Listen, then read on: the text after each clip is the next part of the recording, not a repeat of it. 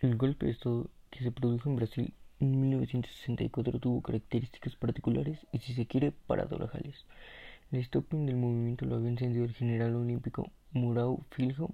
quien comandaba las tropas del primer cuerpo de ejército.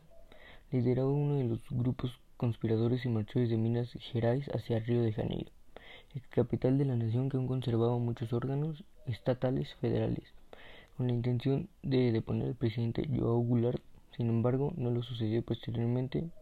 y debió ceder ese protagonismo a otros, que fueron quienes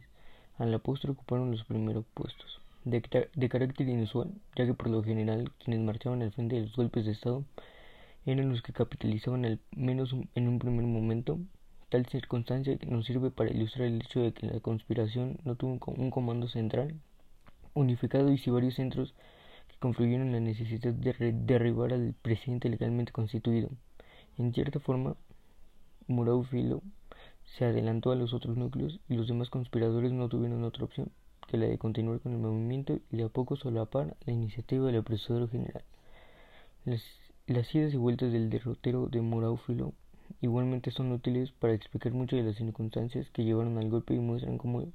el mismo fue un proceso lento que maduró con el tensionamiento de las fuerzas que estaban en disputa, que no solo lo oponían a militares, sino a un conjunto más amplio que los incluía no de forma aislada, sino profundamente imbricados con otros sectores de la sociedad civil, que en el transcurso del, del artículo trataremos de desenmarañar. Las fuerzas militares brasileñas no eran antidemocráticas por naturaleza. Muchos de sus miembros defendían el orden legal y en cierta medida se sentían garantes del mismo. El proceso que llevó a la quiebra institucional fue prolongado. Desde 1945 el país había vivido varios momentos en los que las tensiones habían llegado a puntos álgidos de casi ruptura, pero no se transpusieron los umbrales del quiebre institucional. Getulio Vargas, Vargas paró el golpe con su propia muerte en 1954 y Yango, apodo de Goulart, asumió en 1961 con poderes recortados después de una dura pulsada que incluyó una amplia movilización social y militar. Estos dos eventos nos muestran que la mayor parte de la sociedad civil y las fuerzas militares, aún puestas en tensión, continúan en su mayoría siendo, leales al sistema democrático de gobierno, y que las fuerzas genuinamente golpistas eran minoría. Por ello, para analizar el golpe de Estado, hemos adoptado una perspectiva que privilegia la mirada de ese proceso en su larga duración, ya que el mismo fue producto de una lenta transformación en la cual la imbricación de diversas fuerzas sociales y políticas desplazó la lucha política desde dentro del orden democrático hacia posiciones que intentaban deslegitimarlo y finalmente terminaron por derrumbarlo, no como una intención se, sino más bien como el corolario de un intento para controlar la evolución social que se había desatado y que comenzaba a impugnar de forma consistente las bases sobre las que los grupos más poderosos asentaban su dominio. En ese sentido, la década del 60 se había iniciado con eventos no muy halagüeños para los grupos dominantes internacionales y locales. La revolución cubana instalaba la rebelión a las puertas de los Estados Unidos y servirá de ejemplo para muchos en el mundo, especialmente en América Latina, que fueron radicalizando sus demandas y, principalmente sus medios de acción. Esto alertó a los grupos de poder, que pasaron a desconfiar y de reprimir a la mayoría de las manifestaciones populares temiendo el contagio. La coyuntura tampoco era de las más propicias. La asunción de Goulart a la presidencia había sido traumática, agravado por especificaciones del sistema electoral brasileño,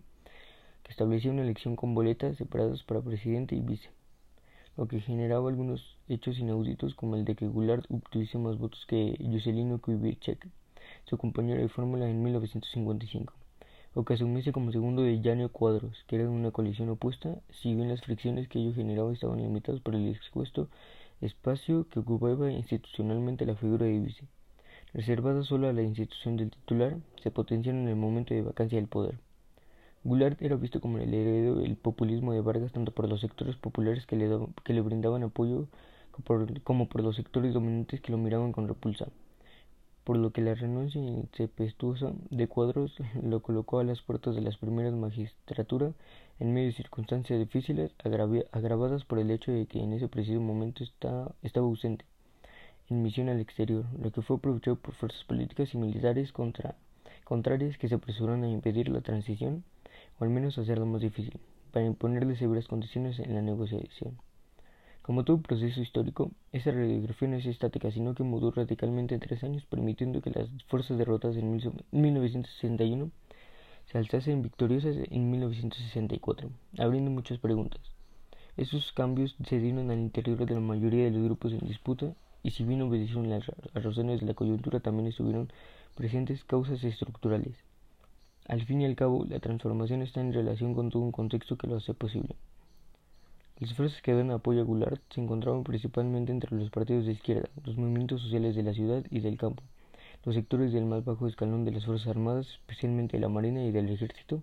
y de la Iglesia Católica. Por oposición, los sectores contrarios encontraron sus sostenes más firmes en las élites rurales, la burguesía asociada al capital extranjero, los profesionales y clases medias urbanas, la oficialidad de las Fuerzas Armadas y la jerarquía eclesiástica. No obstante tener su núcleo más activo entre los sectores rurales más empobrecidos, especialmente, el nordeste, la expansión del movimiento llevó al propio Goulart a adoptarlo como bandera. Si bien esto le granjeó la animadversión de los grupos oligárquicos, esta reacción incluyó a todos los sectores dominantes, divididos entre, internamente en torno a la reforma agraria. Mm.